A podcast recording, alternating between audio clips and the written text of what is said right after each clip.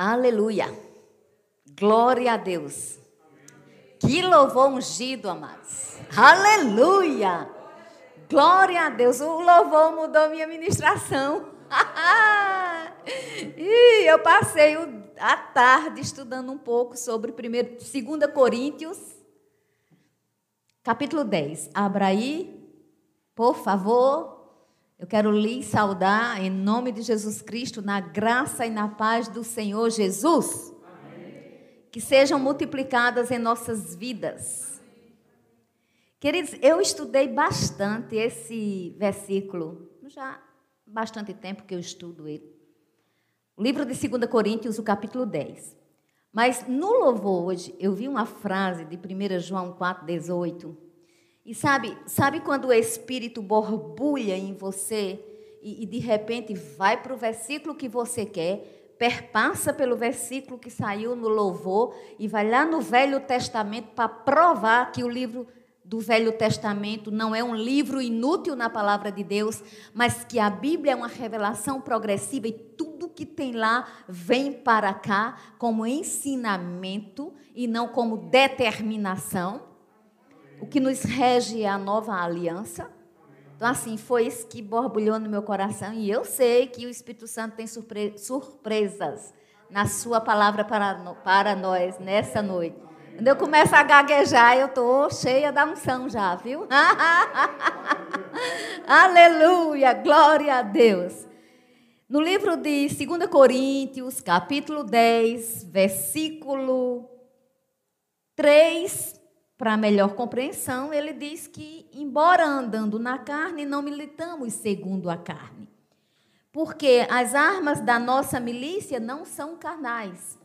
Elas são poderosas em Deus para destruir fortalezas, anulando nós sofismas e toda altivez que se levante contra o conhecimento de Deus e levando cativo todo pensamento à obediência de Cristo Diga comigo, eu levo cativo todo pensamento à obediência de Cristo.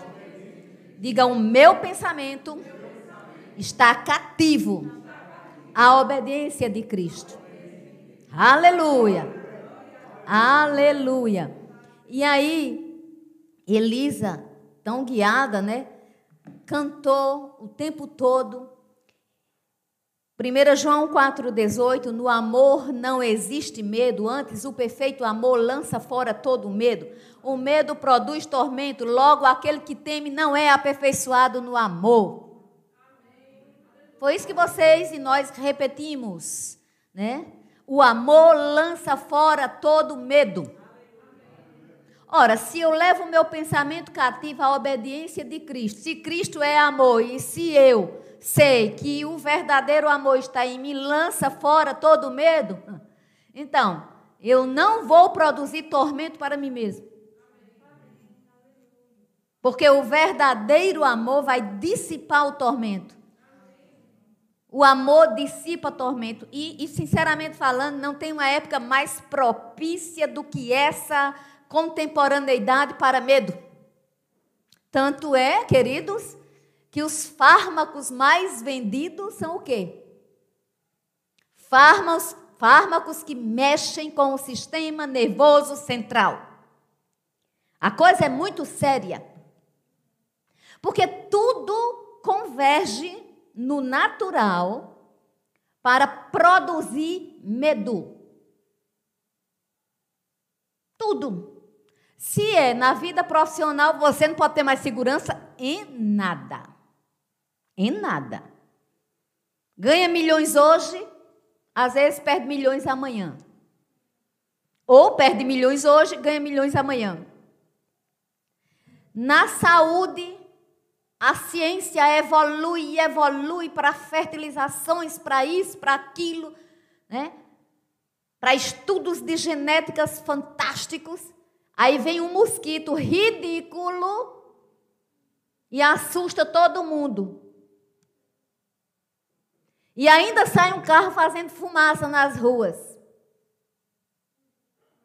Por aí você tira o parâmetro das coisas e você pensa: onde estamos? qual é a nossa modernidade. O nível de informação é tão grande que tinha que ter um curso. Acho que eu vou dar esse curso, gente. É, me lembra, Bianquinha, tu que é discípula, assim, bem juntinho. Acho que eu vou dar um, um, curso de como administrar. O povo dá curso de como administrar seu tempo. E antes que alguém pegue minha ideia, Bianca, tu tem que me lembrar para eu fazer esse curso. Administre como é que você recebe tanta informação. Como é que você faz com as informações que você recebe? Porque não dá tempo, não, administrar. Porque se você aprende uma coisa numa rede social hoje, automaticamente na outra já tem outra, na outra já tem outra, e você vai, e você vai, e você vai. E assim você não sabe administrar nada. Vamos falar de coisas simples? Receitas. Receitas de comida. Minha gente, foi-se o tempo que a abacate a gente comia só com farinha. Abacate hoje é nobreza em tanta coisa, em tanto prato diferente e bonito. Vai, procura aí. Não procura agora, não, pelo amor de Deus, presta atenção na palavra. Mas depois você procura receita com abacate. Eu estou falando com leveza, mas atentai. Atentai. Relacionamentos. Ah, Bauman se foi, mas os escritos de Bauman ficaram, né? Relações líquidas. Relações que. Engraçado, às vezes a gente vê os jovens, ou até as pessoas maduras na idade, porque maturidade não quer dizer idade madura. Espera-se. Todavia, nem sempre vem junto. Mas a gente escuta muito. Ah, antes era assim. Surpresas nos relacionamentos eram raras. Eu sei que tinha muito sofrimento. Eu não estou dizendo que antigamente era tudo maravilhoso, não é isso, não. Não gosto desses, dessas colocações. Mas entenda, hoje as coisas são fluidas demais, líquidas. Os melhores amigos hoje, amanhã, são rivais. As pessoas que andavam juntas nem se cumprimentam às vezes. Enfim, amados, é uma coisa meio enlouquecedora. Como cristã, amo a Bíblia, amo a palavra, e, e é na palavra que eu busco forças para reger na minha vida tanta história. Porque quando eu digo tanta história, são as histórias da minha história. Mas a minha história, por mais que seja fantástica, e se eu fosse contar o meu testemunho por completo, vocês iriam ver que tem coisas e coisas e coisas. Todavia, por mais que seja para exaltar o nome de nosso Senhor Jesus Cristo, a minha história não muda a tua história. Agora, a história de Cristo na cruz do Calvário muda qualquer história. Por isso, manda o medo embora. Agora tenha ações correspondentes de fé. Porque fé requer ações. E eu pensando em, em, levar cativo todo o pensamento à obediência de Cristo, não adianta num domingo à noite ouvir uma palavra de força, de vigor, de perseverança e na segunda de manhã, com um olhar às vezes, ou com um balbuciar, ou com um murmurar, desmanchar tudo. Porque a palavra de Deus tem princípios. Então, temos que ter essa certeza que temos que levar o nosso pensamento cativo à obediência, não do que dita a moda, não do que dita as redes sociais, simplesmente. Não do que dita o apontamento de mercado, por melhor que seja, ou a maior ação da Bolsa de Valores. Mas nossa palavra tem que estar de acordo, em consonância com esta palavra. Isso é cristianismo. Aleluia. E as outras coisas, graça, vem a reboque. Aparece tudo a reboque. Porque Mateus 6,33 diz: Buscai primeiro o reino de Deus e a sua justiça. Todas as coisas serão acrescentadas. Todas as coisas. A palavra não mente. Então, o que é que eu preciso? Manter a minha mente cativa. Eu estava lendo. Depois que eu vi o verdadeiro amor lança fora todo medo, eu fiquei pensando numa mulher. Engraçado, né? Como o Espírito Santo faz. Porque eu ministrei quinta-feira em Olinda, em Rio Doce, para mulheres, só mulheres. E aí eu fiquei pensando, mas Espírito Santo, essa palavra devia ter, ter vindo para mim nesse dia. Não, ele deu no domingo, que ele faz no dia que ele quer. A palavra de Olinda era outra. Aleluia! Gente, e o povo foi abençoado lá, eu também, né? A gente, quando sai para ministrar no outro lugar, nós somos abençoados na fé mútua. Mas vamos abrir comigo no livro de 2 Reis, capítulo 4 e vamos aprender coisas tremendas para simplesmente endossar mais ainda que temos que levar todo o pensamento cativo à obediência de Cristo. Assim sendo, lançamos fora todo o medo.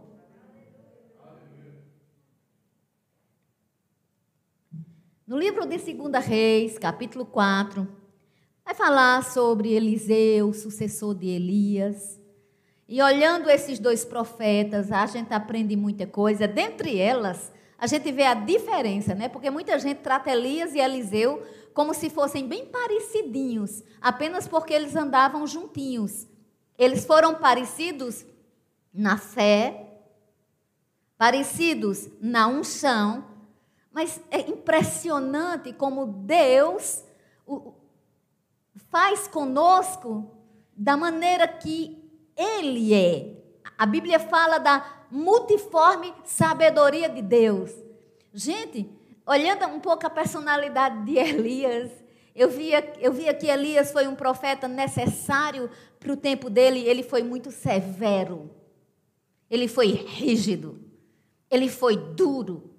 Depois do tempo dele, Deus usou a unção mais amansada. Lá vinha a personalidade de Eliseu. Eliseu era um profeta, quando nós estudamos ele, mais gracioso, mais terno. Né? Alguns dizem até cheio de ternura. Então, como Deus usa do jeito dele, da forma dele, e como Deus só quer que a gente se disponha a servi-lo. Né? Então, nós vamos aprendendo coisas. Eu, eu fico pensando, lá no livro de Atos, no capítulo 22, precisa ir para lá, deixe em 2 Reis 4, tem uma apresentação de Paulo, e Paulo diz assim: criado, falando sobre ele, ele mesmo, ele diz: criado aos pés de Gamaliel. Essa frase de Paulo, lá em Atos 22, quando ele se se apresenta, dando o currículo dele, dentre muita coisa importante que ele fala, ele diz: criado aos pés de Gamaliel. Engraçado que ele não diz filho de A, de B, de C, família tal. Ele diz criado aos pés de Gamaliel. Isso para mim já fala até dentro da ciência que eu abracei, porque parece-me também sobre o processo de aprendizagem de Albert Bandura, sobre a coisa da imitação, da associação. É tão linda a Bíblia. a ciência veio depois. A Bíblia é tremenda. A Bíblia é eterna porque ela é Jesus, ela é a palavra. A palavra é Jesus, então é eterna. E assim é alfa e ômega. É princípio e é fim. E sabe, queridos, diz criado aos pés de Gamaliel, ele está dizendo o seguinte: primeiro, todo mundo lá sabia quem era Gamaliel. Era um dos fariseus mais sábios da época. Mais intelectual e inteligente possível. E Paulo diz, criado aos pés de Gamaliel, ele estava se apresentando e dizendo: Eu aprendi com ele. Impressionante, né? Como tem gente que convive com as pessoas e não aprende nada das pessoas. Convive anos e anos. E eu não estou falando de imitar no sentido de fulano veste uma roupa desse jeito, vai vestir também. Fulano fala desse jeito, imita a voz de fulano, o jeito de falar. Não é isso. Eu estou falando em capacidade de aprendizagem. Se você convive muito com uma pessoa, no mínimo você tem que ter alguma coisa daquela pessoa em você.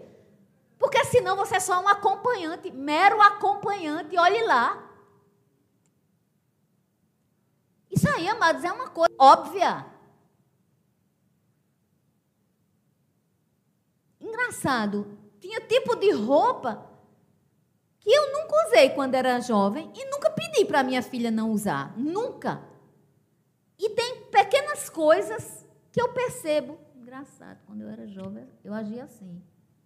Às vezes nem falo, mas percebo. Convivência. Como é que você convive tanto tempo com uma pessoa e você é do seu jeito? Então não me diga que convive muito com o Espírito Santo se não aprende com o Espírito Santo. Porque do jeito que é na vida humana com as pessoas, é do mesmo jeito com o Espírito Santo. Nós temos que repensar as nossas relações. Nós temos que saber quem é para estar na nossa vida, até quem é para sair da nossa vida. Você sabia eu costumo dizer, tem gente do meu passado que não precisa vir para o meu presente. E eu sei que talvez eu não precise estar no presente de algumas pessoas. E está tudo bem. O que prevalece é o meu pensamento cativo à obediência de Cristo. O que prevalece é que o verdadeiro amor lança fora todo medo. O que prevalece é o que essa mulher ensina aqui. Que mulher maravilhosa! Eu vou entrar logo na história. Gente, um dia, é, Eliseu ia passando por Sunem. E tinha uma mulher, e a Bíblia diz aqui no capítulo 4, no versículo 8 de 2 Reis, que a mulher era muito rica. Tá? Nesse tempo já tinha distinção, rico, pobre. Essa mulher era uma mulher rica. O muito eu coloquei na ênfase, mas para a Bíblia colocar que ela era rica, é porque ela era rica. A qual constrangeu. Esse constrangeu aqui não entenda por insistência abusiva, mas entenda por solicitação, pedido, né? aquela coisa de por favor, aceita. Ela o constrangeu a comer pão. Vai, vai anotando aí, porque tem lições tremendas. Todas as vezes que ela passava por, que ele passava por lá, ele entrava para comer na casa daquela mulher. Todas as vezes. Então não foi só uma vez, tá? Ele não foi passando e, e, e ficou só uma vez. Todas as vezes ele passava e ele comia na casa daquela mulher. Aquela mulher disse ao seu marido: Olha, olha, olha, olha, olha, que isso aqui era um tempo machista, era um tempo. Porque se tem machismo hoje, imagine naquela época. E a Bíblia não é um livro que incentiva machismo, feminismo. A Bíblia é um livro de lições tremendas e de equilíbrio e de respeito mútuo. A Bíblia é um livro de amor. E aí, numa época dessa, onde mulher mal falava, gente.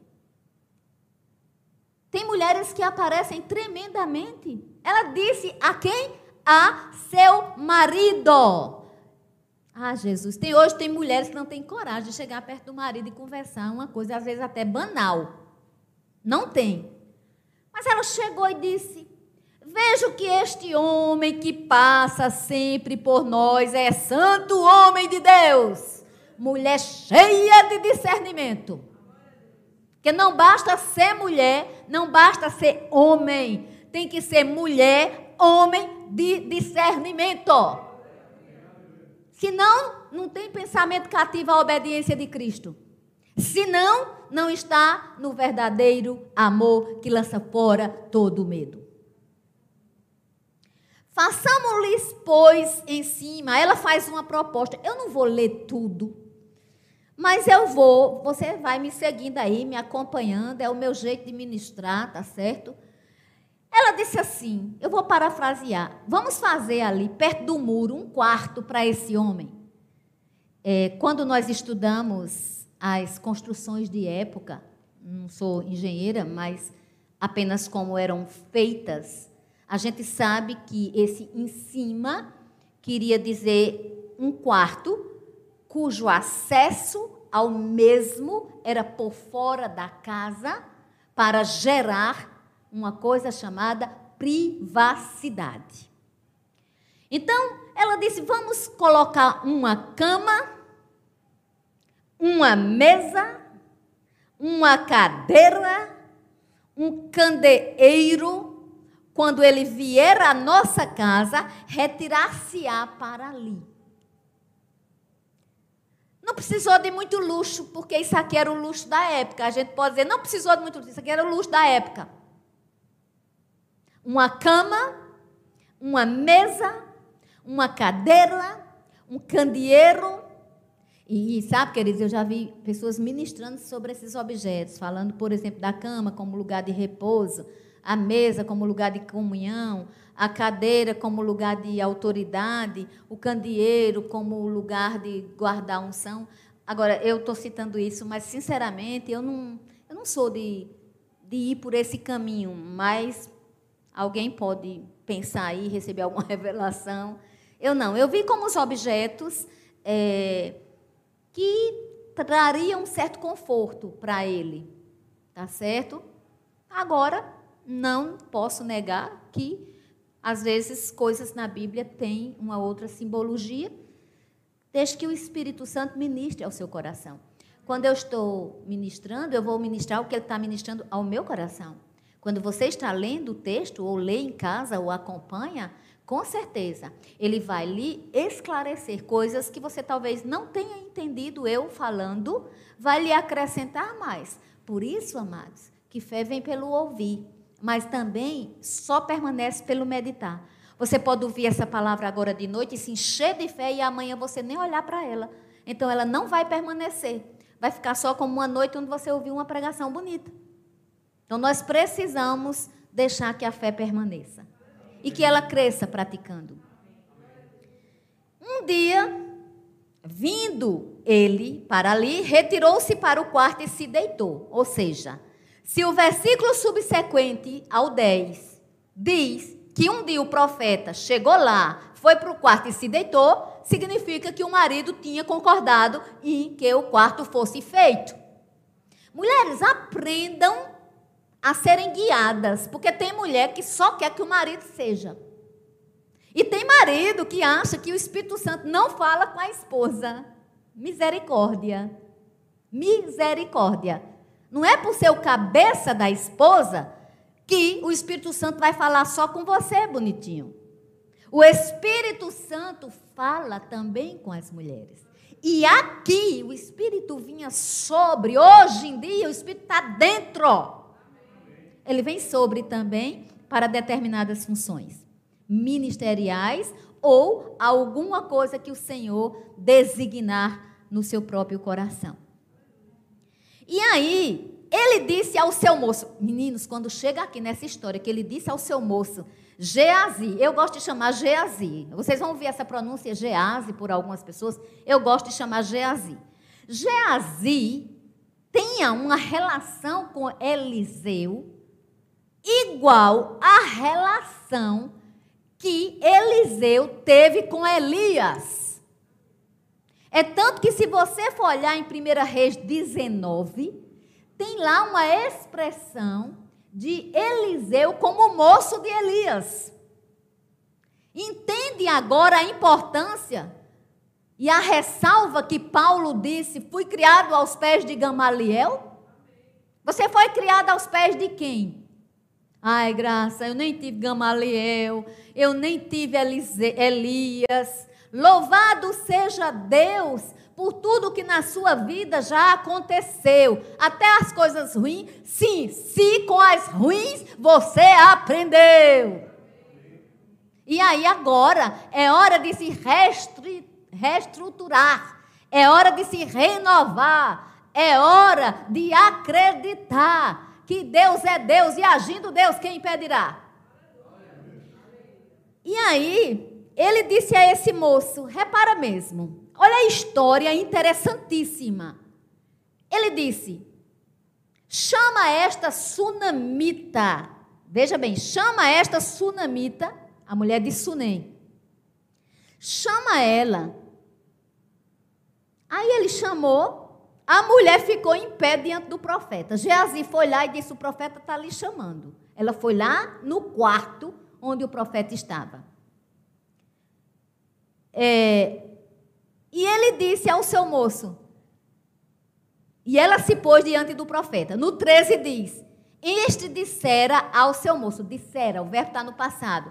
Então ele disse: Vai lá, chama essa mulher, procura saber o que é que nós podemos fazer por ela. O que é que eu posso fazer por ela? Qual é a recompensa que eu posso dar a ela? Porque ela simplesmente tem nos tratado com muita abnegação. Ela tem nos tratado com muito favor. Pergunta para ela se ela está precisando de algum favor do rei, ou seja, o profeta tinha influência sobre o rei. Quando o profeta chegasse para o rei para dizer, faz isso para a mulher sunamita, evidentemente que o rei obedeceria. Ou se ela estiver precisando de alguma coisa referente a, ao poder do comandante do exército. Olha, olha como o profeta, na época, ditava, podia. Pergunta a ela, e sabe o que essa mulher respondeu no 13? Ela diz assim: habito no meio do meu povo. Essa expressão, é, você pode ler e dizer, eu não entendi não. Ela tá, o profeta manda perguntar à mulher se ela precisa de alguma coisa que o rei possa conceder, que o comandante do exército possa conceder. Aí a mulher vai e diz: habito no meio do meu povo. Que estranho. Não, não é estranho.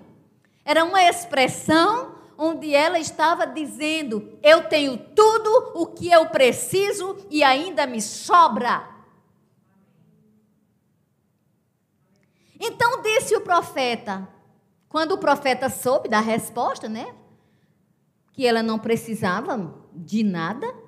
O profeta disse: O que há de se fazer por ela? Profeta de Deus está sempre querendo abençoar. Profeta de Deus está sempre querendo abençoar. Guarda isso. Se você é profeta de Deus. Geazi respondeu: Olha a importância de quem está perto de profeta. Por quê? Porque a mulher não pediu filho. Não tem um minuto aqui que a mulher pediu um filho. Mas Geazi disse: ela não tem filho. Isso é forte, queridos. A mulher não pediu um filho a Deus. Certamente ela desejara. Mas o que ela tinha feito pelo profeta era de todo o coração. Não era com segunda intenção. Não basta abençoar profeta. Tem que abençoar com a motivação do coração correta. O grande problema é que muita gente quer abençoar com a motivação do coração incorreta. Antes de fazer qualquer coisa, verifique qual é a motivação do seu coração. E aí foi interessante porque disse Eliseu: chama ela. E Eliseu, quando ela chegou, ele disse, olhou para ela e disse: Daqui a um ano você vai estar com um filho nos braços. Queridos, não houve pedido. Repito, essa mulher não era uma mulher de segundas intenções. Não adianta você fazer as coisas para os outros. Não adianta você postar um versículo no seu story, no seu feed, no seu sem que, não sei em que, somente porque os outros estão fazendo. Qual é a motivação do seu coração? Não adianta eu pregar, porque tem muita gente pregando. Qual é a motivação do meu coração? Não adianta limpar uma igreja, limpar as cadeiras da igreja, abrir porta, vigiar carros com a motivação do coração errada. Não adianta cantar no louvor com a motivação do coração errada. Graça, o que tem isso com levar cativo todo o pensamento à obediência de Cristo? Vá alinhando o seu, porque eu estou alinhando o meu. Reconheço que são poucos améns, mas vale a pena atentar. E deixa eu te dizer mais: a mulher não acreditou, não.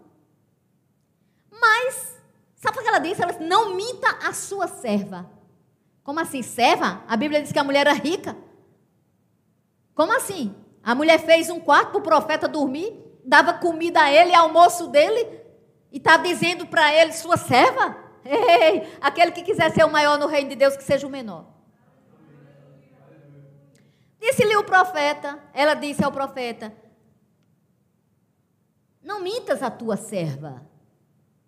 Mas ela concebeu, ela deu à luz ao filho, versículo 17 diz: no tempo determinado, ou seja, nove meses depois. Quando fez um segundo ano, ela já estava com o filho nos braços. Essa história é muito forte. Acontece que nessa história, acontece que um dia, acontece duas vezes, é outro, né, gente? Acontece de novo, tá certo? Porque ao vivo é assim.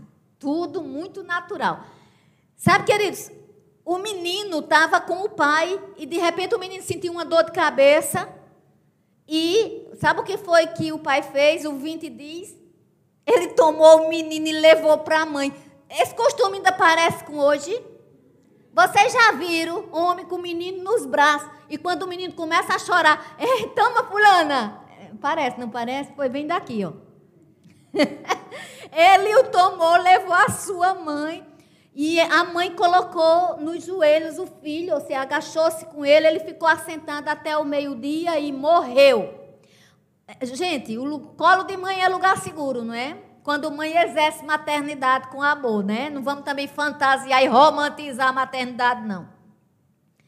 Então, quando o menino morreu, sabe o que ela fez? Ela subiu com o menino, deitou o menino na cama do profeta, fechou a porta e saiu percebe que em nenhum momento ela foi dizer ao marido que o menino tinha morrido?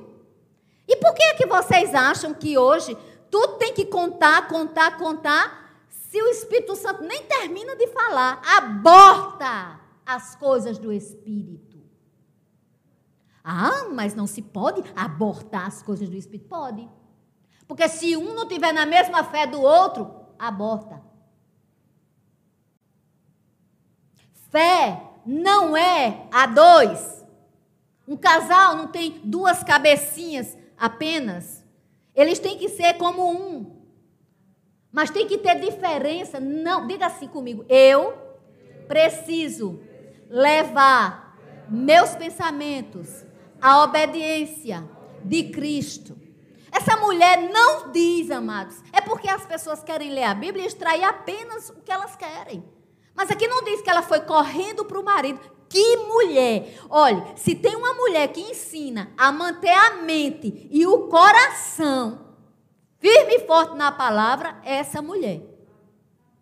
Ela simplesmente chamou o marido. Olha o que ela disse a ele: Manda-me um dos moços e uma das jumentas para que eu corra ao homem de Deus e volte. Isso na cabeça dele, ele deve ter pensado assim: o menino não está bem, ela vai chamar o homem de Deus para o homem de Deus orar. Que atitude de quem pega seu pensamento. E nesse tempo, Cristo não existia, não. Agora, tu imagina qual é a desculpa para a gente. Onde é que está faltando sabedoria na gente? Temos que buscar na palavra. E aí, olha a pergunta do marido. Por que tu vais a ele hoje? Nem é dia de festa da lua nova, nem sábado. oh, ele botou logo o empecilho, porque não anda na mesma fé, minha filha. Se não anda na mesma fé, não escute muito, não. Escute Deus e respeite o marido. Respeite o seu marido, mas escute Deus. Porque ele disse assim: como é que você vai para ele se nem é dia de festa, nem é lua nova? Sabe por quê? Porque esses eram os dias que se consultavam os profetas. E ela saiu de casa num dia que não se consultaria profeta, mas ela foi. Porque o pensamento dela estava em Deus, Jeová, o Todo-Poderoso, na época, se apresentando como Jeová Rafa, o Senhor que cura, o Senhor que ressuscita. Ela fez albardar, minha versão diz isso, ou seja, aparelhar a jumenta e disse ao moço: guia e anda, não te detenhas no caminhar, senão quando eu te disser: Eita, mulher de ordem, de poder e de sabedoria. Aleluia! Ela não hesitou, ela caminhou. O que é que está detendo você? Partiu ela, pois, e foi ver com o homem de Deus no Monte Carmelo.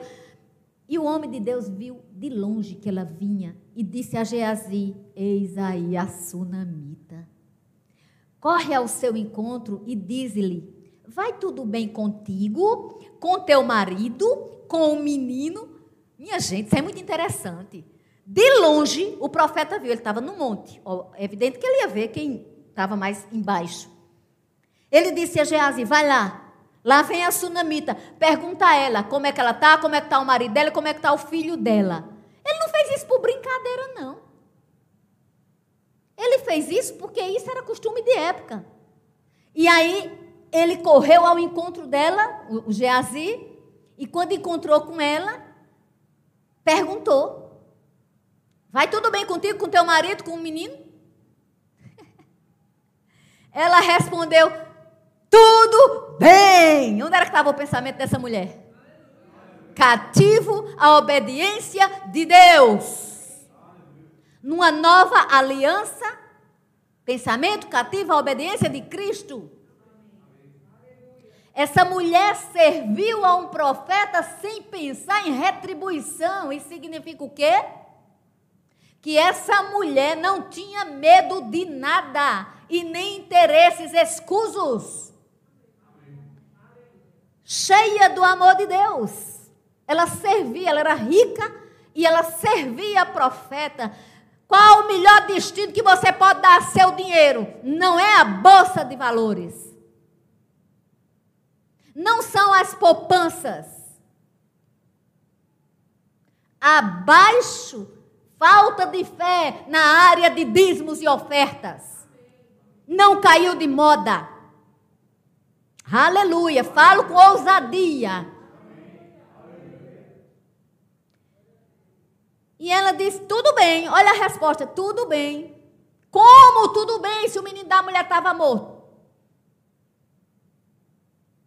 Porque ela conseguiu que a mente dela fixasse, pressupondo que o pensamento dela tenha sido permeado da segunda, da seguinte, do seguinte pensamento: se ela não tinha pedido filho a Deus, se o profeta tinha dado, era responsabilidade de quem agora? A vida do menino dela? Não. Era de Deus. Ela pensou isso. Ela não pensou assim, pronto, morreu, ah, eu sou infeliz mesmo, eu não tinha, e quando tinha, não dá nem pouco tempo, dá tão pouco tempo. Aqui os, os autores preveem que essa criança devia ter uns 12 anos, porque era a época que ele podia estar com o pai no trabalho. Antes disso, não podia, pelas leis judaicas. Então veja bem, ela tinha essa corrente de pensamento podia passar por ela. Ah, sou uma infeliz, não pedi filho, não tinha filho. Não. Ela deve ter pensado, foi Deus que deu, então ele que se responsabilize. E ela fez o que era certo. E não foi partilhar com o marido, em primeiro lugar. Porque, em primeiro lugar, ela ia partilhar com Deus. E eu vou dar um elogio ao marido, por marido não achar que eu estou assim, só puxando coisas para as mulheres. Esse marido, ele simplesmente se deixava, é, eu não digo assim, governar, porque aqui não está dizendo que ela pegou e fez um quarto para o profeta sem falar com o marido. Porque se ela tivesse feito um quarto para o profeta, sem chegar para ele e dizer, vamos fazer, então eu nem estava pregando nesse texto. Porque eu não vou pregar desarmonia conjugal, eu prego harmonia conjugal. Satanás fica com ódio, mas eu prego. aleluia, aleluia! A bondade de Deus nessa terra nunca vai se acabar. Uh! Simplesmente ela falou com o marido. Ela não era uma rebelde. E ele concedeu porque ele devia saber a mulher que ele tinha em casa. Agora, às vezes, os homens são tolos e não sabem. Mas vamos lá. Simplesmente, ela chegou e disse assim, no, no 27, ela chegou perto do homem de Deus e abraçou-lhe os pés, ou seja, ela se prostrou. Aí Geazi chegou para arrancá-la, porque era, era função do servo fazer isso, né? Poupar o profeta. Mas o homem de Deus lhe disse: Deixa, a alma dela está consternada. Porque essa palavra aqui, amargura, não é a amargura de ódio, é uma consternação. E aí ele disse assim: Deixa-lhe, a alma dela está consternada. E o Senhor me encobriu e não o manifestou. Ou seja, Deus não tinha dito a ele o que ia acontecer. O profeta não sabe tudo, quem sabe de tudo é Deus. Disse ela: Pedi eu ao meu Senhor algum filho? Eu não disse ao meu senhor, não me enganes? Disse o profeta a Geazi: Cinge o lombo, toma o meu bordão contigo e vai. Se encontrares alguém, não o saúde. Meu Deus, eu vou ter que pegar outro dia para esse texto. Porque é tremendo, é uma revelação atrás da outra. Pega meu bordão e vai. Se encontrar uma pessoa, não saúde. Às vezes a gente vai fazer as coisas para Deus e se entrete, né? Com o que um diz, o que o outro diz e termina se atrapalhando. O profeta diz aqui: tu vai, mas tu não para no caminho para conversar besteira com ninguém. Besteira por minha conta, né? Versão graça. É, e aí, ele disse assim: põe o meu bordão sobre o rosto do menino. Sabe o que ela disse no 30? Porém, disse a mãe do menino: Tão certo como vive o Senhor e vive a tua alma, não te deixarei. Sabe que essas palavrinhas Eliseu tinha dito a Elias? Quando Elias ia ser transladado, disse a ele: Me deixa? Ele disse: Não te deixarei, tão certo como vive o Senhor. E agora ele ouvia de uma mulher tremenda e poderosa, sunamita: Eu não te deixarei. Sabe o que aconteceu? Ele se levantou e acompanhou a mulher, porque mulher de Deus não só levanta Deus em glorificação, em louvor, em adoração, mas ela simplesmente não desiste, ela insiste, ela persiste, e ela não insiste e persiste com o que é errado, mas ela vai na palavra, ela vai na palavra, ela fica com a palavra, dá-se-vos-á, batei e achareis, abri-se-vos-á, buscai e achareis, o que Jesus disse, essa mulher fez, em outro tempo, em outro tempo. Pedi, dá-se-vos-á. Batei, abri-se-vos-á. Buscai, achareis. E aí ela chegou, o profeta se levantou. Ai, eu acho tremendo isso, gente. Uh, ela não era uma mulher mandona, mas era uma mulher valente, cheia de Deus, poderosa em Deus. e não resistiam às palavras que saíam da boca dela. E simplesmente foram. Geazi passou adiante, ou seja, Geazi obedeceu. Ele foi adiante e ele chegou lá, fez exatamente como Eliseu tinha dito, mas não aconteceu, foi nada. Se a mulher não tivesse insistido. Tendo o profeta chegado à casa, eis que o menino estava morto sobre a cama. Porque o que Geazi fez não se viu de nada. Então, entrou, fechou a porta sobre eles ambos e orou ao Senhor, orou ao Senhor, orou ao Senhor. O profeta não chegou mandando, ele chegou orando. Aleluia. Aí ele subiu na cama, e essa aqui é tremendo. Outro dia eu acho que eu vou, ou eu vou fazer um vídeo lá para o canal do Telegram sobre esse aqui, que não vai dar tempo eu falar muito dele, mas é tremendo. Subiu a cama, deitou-se sobre o menino, pondo a sua boca sobre a boca dele, os seus olhos sobre os olhos dele, e as suas mãos sobre as mãos dele, se estendeu sobre ele e a carne do menino aqueceu. Aqui quer dizer o menino viveu. Aleluia! Que palavra tremenda! E aí o prof... o, se levantou, andou no quarto para lá, para cá e tornou a subir. Repara bem, ele fez isso. O menino aqueceu, ou seja, o menino deve ter aberto os olhos, né? deve ter respirado. Aí ele foi, andou lá, andou cá, penso eu que era mantendo o pensamento cativo a Deus, penso eu que era dizendo, Senhor, eu não sabia disso, mas eu sei que foi você que deu esse menino e é você que vai fazer a coisa. Né? E aqui a gente pode trazer até para uma simbologia não só de morte física, mas Deus é poderoso para ressuscitar sonhos nos nossos filhos. Aleluia! Não desista de sonhar sobre seus filhos. Eu não tenho sonhos que Deus não saiba. Os meus sonhos ele sabe, porque até os que eu não quero contar a ele, ele sabe antes que a palavra viesse à minha boca. E ele se levantou, andou no quarto, para lá e para cá, tornou a subir, se estendeu sobre o menino. O menino espirrou sete vezes. Alguns autores dizem que esse espirrar seria. O menino se inquietou, o menino respirou não seria necessariamente atim, atim. E o menino abriu os olhos. Não quero saber o que foi, quero saber que o menino abriu os olhos. Porque, olha, o que tem de gente precisando de abrir olho. O que tem de gente precisando abrir olho, diga: Senhor, eu preciso abrir os meus olhos. Aleluia! Trazendo para essa simbologia espiritual. Sabe, queridos, essa história é tremenda. Geazi, ele, o profeta disse: Geazi, chama a sunamita. Ele chamou e o profeta apresentou-se a ela com o menino e disse: Toma teu filho. Ou seja, vai tudo bem. Não aconteceu nada, toma o teu filho, vai tudo bem. Ou seja, foi feito conforme tua fé, mulher. Aleluia, que coisa tremenda. Que coisa maravilhosa. Eu vou encerrar só lembrando, talvez um outro dia eu fale, mas queridos, você sabia que o começo de Geazi foi maravilhoso e o fim foi triste?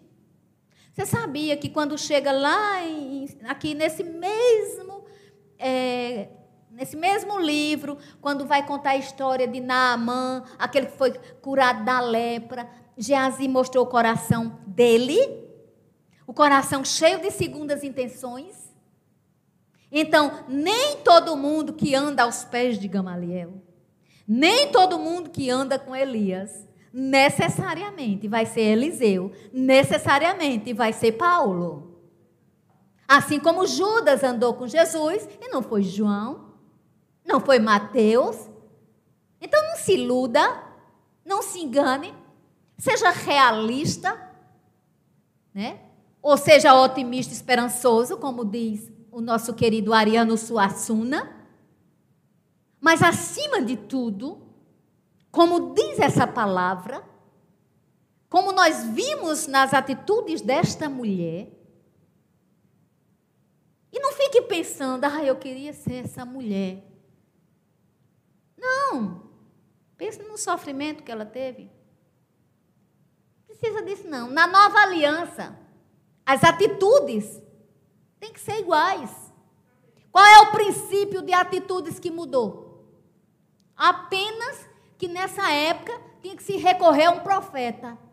Mas Deus já nos fez, através do sangue de Jesus na cruz do Calvário, reis, profetas e sacerdotes.